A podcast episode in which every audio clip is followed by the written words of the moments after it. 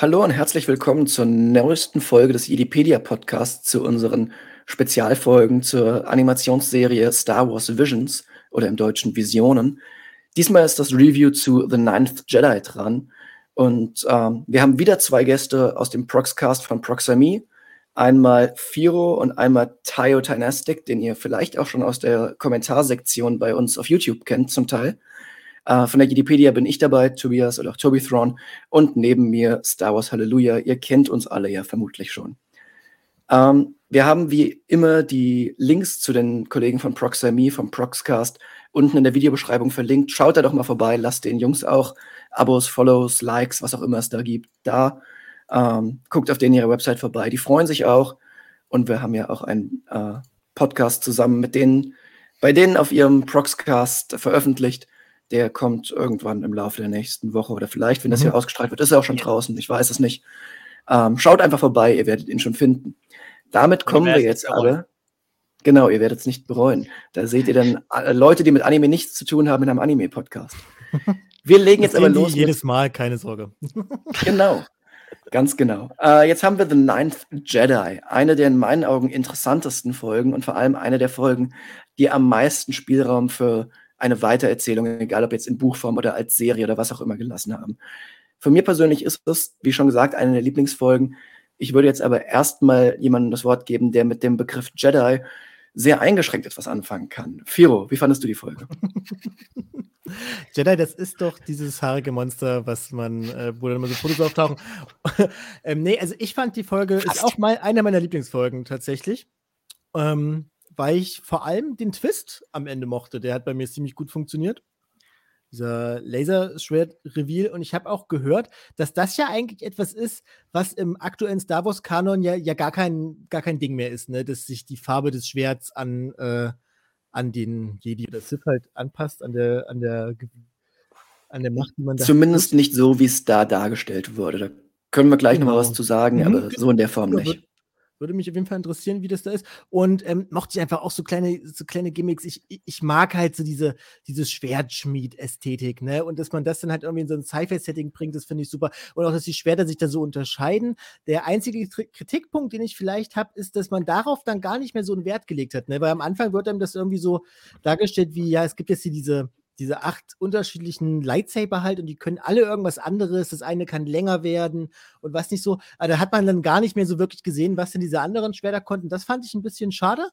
Aber abgesehen davon war hier auch die Action war toll und ähm, man hatte halt auch diese Underdog-Situation von diesem, von dem Girl, was da halt dann irgendwie in diese Welt da reingeschmissen wurde. Und alles, was sie eigentlich zur Verfügung hatte, war halt ein natürliches Talent für einen Schwertkampf, sage ich jetzt mal. Und dann zu sehen, wie sie da irgendwie mit der Sache gerungen hat und ähm, wie sie dieser fortgeschritten ist in dem Ganzen, das äh, ja, fand ich einfach sehr unterhaltsam. Doch. Dann machen wir doch mal die Runde weiter zu jemandem, der sich zumindest ein ganzes Stück besser mit Star Wars auskennt, der ja, wie gesagt, auch unsere Podcasts sich gelegentlich anhört. Tayo, was war als Fan von Animes und Star Wars dein Eindruck von der Folge? Nun, zuallererst fand ich es erstmal interessant, dass äh, der Ninth Jedi jetzt zu den anderen äh, Kurzfilm von Visions komplett losgelöst ist vom Kanon. Das ist ja, also was heißt komplett, aber es ist von der Timeline her weit weg, oder weit in der Zukunft gesetzt, also hat nichts mit äh, den ähm, Filmen oder halt auch nur auch mit äh, Republic hat nichts damit zu tun. Und ähm, das Studio hat sich dann, konnte sich halt dadurch dann komplett eine eigene Geschichte ausdenken. Und man hat es da wirklich gemerkt, dass sie ihre eigenen Ideen verfolgt haben. Was mich als Anime-Fan ähm, äh, begeistert hat, war halt wirklich die, ja, die Fight-Scenes, die wirklich ähm, kreativ und ähm, kreativ und spannend äh, directed wurden. Ähm, ja, und auch die Schwertästhetik mochte ich sehr. Auch wenn mhm. ich sagen, auch äh, wenn es, äh, was ich, was ich ja aber sagen wollte, Firo, dass die Schwerter so, waren alle so, dass sie ihre Länge ändern konnten. Ah, okay. Ich hätte das sowieso verstanden, dass die alle so ein eigenes Gimmick nee, nee, nee, haben. Die sind alle, abgesehen von aussehen, alle gleich. Das, das einzige eigene Gimmick war das eine Schwert mit dieser runden Parierklinge unten drumrum, diesem kleinen Kringel. Nahe ja, das ist ja auch erst so geworden, war. als er das in die Hand genommen hat. Vorher war das ja ein ganz normales Schwert. Das kann sein. Das kann sein. Das habe ich so genau nicht. Hm. Genau, und äh, was, noch das, was ich sonst noch dazu sagen will, ähm, dass es sowohl vom Plot her interessant als auch von der, sagen wir mal, ähm, von der emotionalen Story äh, ja. gut gemacht wurde. So von wegen diese Botschaft, dass jeder ein Jedi sein kann, selbst ein kleines Mädchen, das äh, einfach nur vorher nur begeistert mit Stöcken herumgeschwungen hat. Ähm, und auch, ja, vom Plot her von, äh, von wegen, ja, dieser Twist am Ende, der da, das, der, der es dann doch sehr unterhaltsam gemacht hat. Ja. Ja, kann ich mich auch nur anschließen. Ähm, generell fand ich auch dieses, dieses Setting, wie du es auch schon angesprochen hast, es das heißt ja, dass es, also die meisten haben ja schon einen Platz in der Star Wars Chronologie bekommen, aber halt außerhalb des Kanons. Das spielt natürlich weit nach der Skywalker-Saga. Yep. Und wie gesagt, außerhalb des Kanons. Ähm, ich fand auch allein dieses Intro mit dem Erzähler, das ja auch eine gewisse Parallele dann hatte zu den Lauftexten, die George Lucas für Star Wars sich ausgedacht oder ausgesucht hatte als Mittel, das Setting zu vermitteln, fand ich hier den Erzähler eigentlich einen sehr, sehr schönen Weg, das reinzubringen. Und fand es ein bisschen schade, dass das nicht häufiger gemacht wurde, weil ein paar andere Folgen mich am Anfang ein wenig verwirrt haben, bevor mit der Zeit klar wurde, was passiert ist. Da fand ich das ein sehr schönes Mittel. Und ja, das Setting war großartig. Hallo, mhm. deine Meinung dazu? Ja, also ähm, vielleicht nur mal so schön auf den Punkt mit den Lichtschwertern eingehen. Also ich würde halt auch so aus Kennersicht bedeuten, es war ein bisschen konfus dargestellt und rückblickend fand ich halt auch so, wir haben so viele, also gerade die, gerade das Design der Schwerter an sich war ja auch wieder wunderbar gemacht.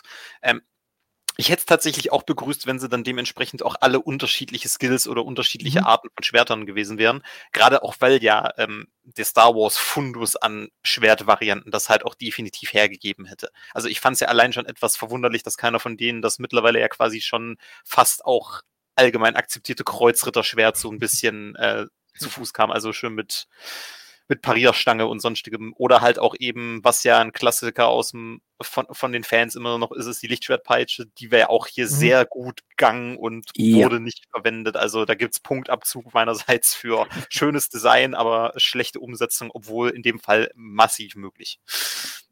Ja, auf jeden Fall. Ich würde trotzdem nochmal auf das Konzept eingehen, dass sich die Farbe beim Benutzer ändert. Das hatte Firo ja gerade auch schon mhm. angesprochen. Mhm. Im Star Wars-Kanon ist es aktuell so, dass ein Kristall eigentlich seine Farbe hat und die Sith eben den Kristall, so, das wird dann genannt, zum Bluten bringen oder bluten lassen können und er dann quasi seine Farbe auf Rot ändert. Und es gibt im Kanon dann auch wieder einen Fall, wo das quasi umgedreht wird und dann der Kristall von Rot zu Weiß ändert. Aber da muss eben aktiv was gemacht werden im Kanon. Ich fand das äh, Konzept auch sehr, sehr spannend, wie es hier gemacht wurde, dass eben sobald ein anderer Machtnutzer das äh, in die Hand nimmt, sofort die Farbe sich mhm. äh, entsprechend der Person ändert. War was anderes, hat aber, fand ich, auch zu dieser, dieser Ästhetik rund um die Schwerter, die die ganze Folge gepflegt hat, gepasst. Und ähm, fand ich deswegen sehr schön. Ja, wie gesagt, generell, ich fand das Konzept insgesamt gut. Ähm, auch mit dem, mit dem Twist rund um die Sith dann am Ende, die natürlich äh, trotzdem zerlegt werden. Ich fand es auch interessant, mhm. wie halt einfach mal, ich glaube, sechs Leute nacheinander abgeschlachtet werden, was für Star Wars-Verhältnisse mit gesichtslosen Wesen zwar sehr häufig passiert, mhm. aber mit gesichtshabenden Wesen dann doch eher selten. Oh, ich, ähm, ich, äh, mir kommen da die Bilder im äh, Büros von Palpatine auf. ja. ja, das ist aber, das sind aber auch nur drei, die da direkt nacheinander abgeschlachtet werden und das ist, glaube ich, die einzige Szene, die mir einfällt in die Richtung. Mhm. Ah, das ist ja auch so eine Sache, wo man so richtig mitbekommt, das Gefühl bekommt, dass Disney den halt wirklich freie Hand gelassen hat. Ne? Ja, also, definitiv. Dass ja, überhaupt nichts aufgedrückt wurde. Und deswegen, wir hatten es in einer anderen Folge auch schon, passiert es wahrscheinlich auch, dass in jeder Folge diese klassischen ähm, One-Liner halt kommen, weil halt wahrscheinlich jedes von ja. diesen Studios Bock hatte, das zu machen und sich wahrscheinlich ja. aber keiner abgesprochen hat. Und so hatte es halt jeder drin. Ja, ich meine, die, die Idee stammt ja, was ich jetzt in einem, in einem Interview irgendwo gelesen habe, sogar von Kathleen Kennedy persönlich, der Lucasfilm-Chefin, die halt selbst großer Anime-Fan ist mhm. und beschlossen hat, lass mal die Studios einfach machen, worauf sie Bock haben. Und ja. ich muss sagen, ich mag auch gerade, dass Visions generell diesen breiten Einblick gibt in das Anime-Spektrum. Mhm. Ich meine, ich bin ja jemand, der mit Anime bisher nicht wirklich was am Hut hat. Also der einzige Anime, den ich je gesehen habe, das war als Grundschulkind Pokémon. Und äh, das ist so ungefähr mein, mein Kenntnisstand rund um Anime. Von daher fand ich das sehr, sehr spannend, das mal anders zu sehen. ähm, oder die anderen Visionen. Und ich fand, das hier war eine der am spannendsten gemachten Visionen und eben auch mit dem meisten Lore verbunden und mit dem meisten Potenzial, noch was Neues zu schaffen darüber hinaus. Ja, ich glaube, Disney hat, hat sich dann auch so gedacht, dass sie versucht haben, erstmal eine breite Palette äh, an Studios auszusuchen, um zu schauen, was Anime so alles bietet. Und ähm, The Ninth Jedi ist halt so der Fall, daraus kann man tatsächlich äh, mehr machen, eine ganze, vielleicht eine ganze Serie sogar. Das könnte ich mir gut vorstellen, so, ja. Star Wars Visions ist halt so dieses gesucht und The Ninth Jedi ist vielleicht das gefunden. Mhm. Habe ich ja. auf jeden Fall auf Twitter auch schon einige Leute gesehen, die, die danach gefragt haben, ob man nicht eine ganze Serie zu The Ninth Jedi bekommen kann. Obwohl ich sagen muss, ich bin ja, ich mag, mag ja so diese Kurzfilm-Aufhänger äh, eigentlich. Also ich, mir würde es wahrscheinlich schon reichen, wenn die noch eine zweite Staffel Visions machen und dann manche Folgen halt da eine Fortsetzung bekommen. Das würde mir eigentlich schon reichen. Ob ich das jetzt 24 Folgen brauche, weiß ich gar nicht. Weil dann kannst du das, kannst du ja nicht so durchdonnern. Ne? Das Pacing in diesen Folgen ist ja extrem schnell. Das, das drückt ja gar nicht auf Bremse. Und ähm, das müssten sie dann wahrscheinlich ein bisschen runterdrehen, wenn die das jetzt auf 24 Folgen oder so strecken. Weiß ja, nicht, ich glaube, das wäre klar. Ja, dann, dann, müsste das Tempo runtergedreht werden. Aber das wäre, also ich meine, ich kenne mich mit Anime, wie gesagt, nicht so gut aus, aber ich glaube, die meisten Animes sind auch nicht von vorne bis hinten eine ganze Staffel ohne Unterbrechung durchgepowert, oder? Nee, aber ähm, das, das meine ich ja. Deswegen mag ich ja mag ich an sich so diese Kurzfilm, diese, dieses Medium Kurzfilm irgendwie, weil da kannst du sowas halt machen und ich finde es schön, dass die sich da gefunden haben. Also ich würde jetzt auch, ich, ich würde es mir auch angucken, wenn die da jetzt eine ganze, ganze Staffel zu rausbringen. Also so ist jetzt nicht, ne? Aber weiß nicht, ich hätte nur Angst, dass da ein bisschen was verloren geht dann vielleicht. Oder ob man dann vielleicht mitbekommt, dass sich dann halt das doch nicht für 24 Folgen irgendwie ausreicht. Ja, also, also, also ich gehe ein bisschen so in die Richtung, ähm, ich, ich würde fast beschreiben, was bei Visions jetzt nachher letzten Endes noch so an Folgesachen rumkommt. Da wird so ganz klassisch reingegeben mit, wir werfen Zeug an der Wand und schauen, was hängen bleibt. Also mhm, die ja. werden sich vermutlich ganz genau anschauen, wie, wie wurden die Folgen jetzt so von allgemein aufgenommen? Was zieht am meisten die Leute? Wo kriegen wir am meisten Watchtime? Wo ist am meisten wir möchten mehr Interesse. davon da und dementsprechend mhm. werden sie da dann wahrscheinlich auch noch Sachen machen. Also, was sie zumindest schon mal festgestellt haben mit das Pilotprojekt in dem Sinne hat sich auf jeden Fall gelohnt, würde ich mal behaupten. Ja. Also die Response ist da und jetzt ist halt einfach nur die Frage, was machen sie da draus? Und ja, vermutlich werden es dementsprechend weitere Folgen oder dann halt ähm, Fortsetzungsgeschichten oder so werden zu The Duel haben sie ja auch schon den, den Nachfolgeroman oder den mhm. anknüpfenden Roman Ronan, der ich glaube entweder draußen ist oder sehr bald rauskommt.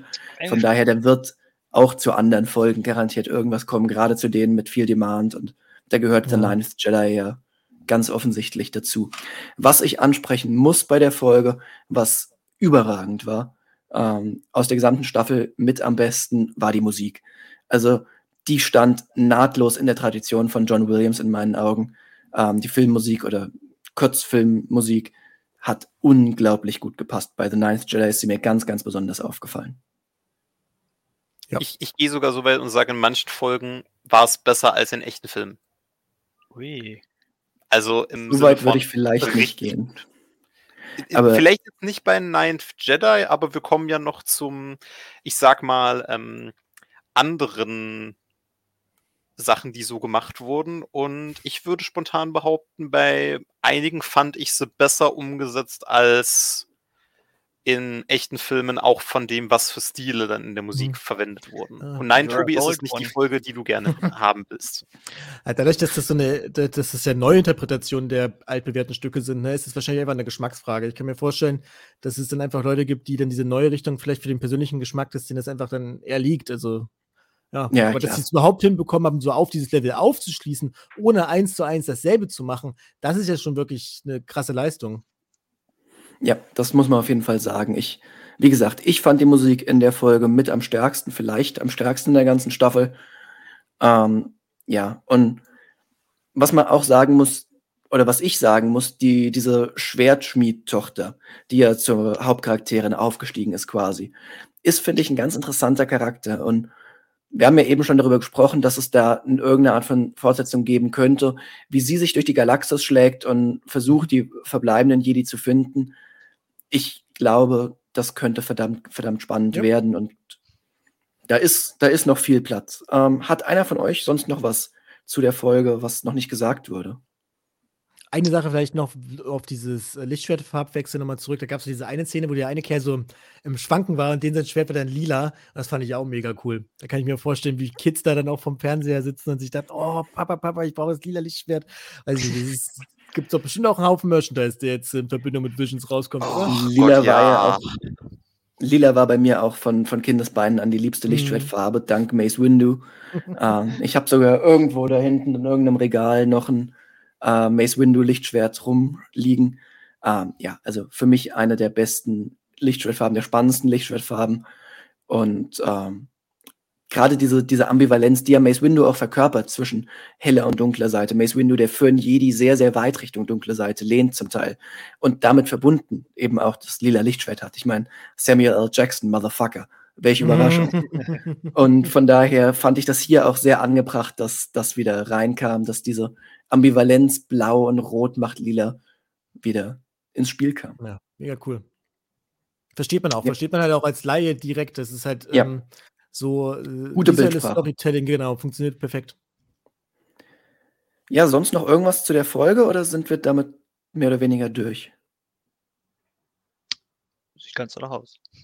Ja, dann vielen Dank, dass ihr zugeschaut habt bei diesem schönen Review. Nicht vergessen, die Jungs von Proxami, vom Proxcast auszuchecken. Links in der Videobeschreibung. Und dann sehen wir uns vermutlich morgen schon zum nächsten Review wieder. Bis dann, macht's gut. Bye. Ciao.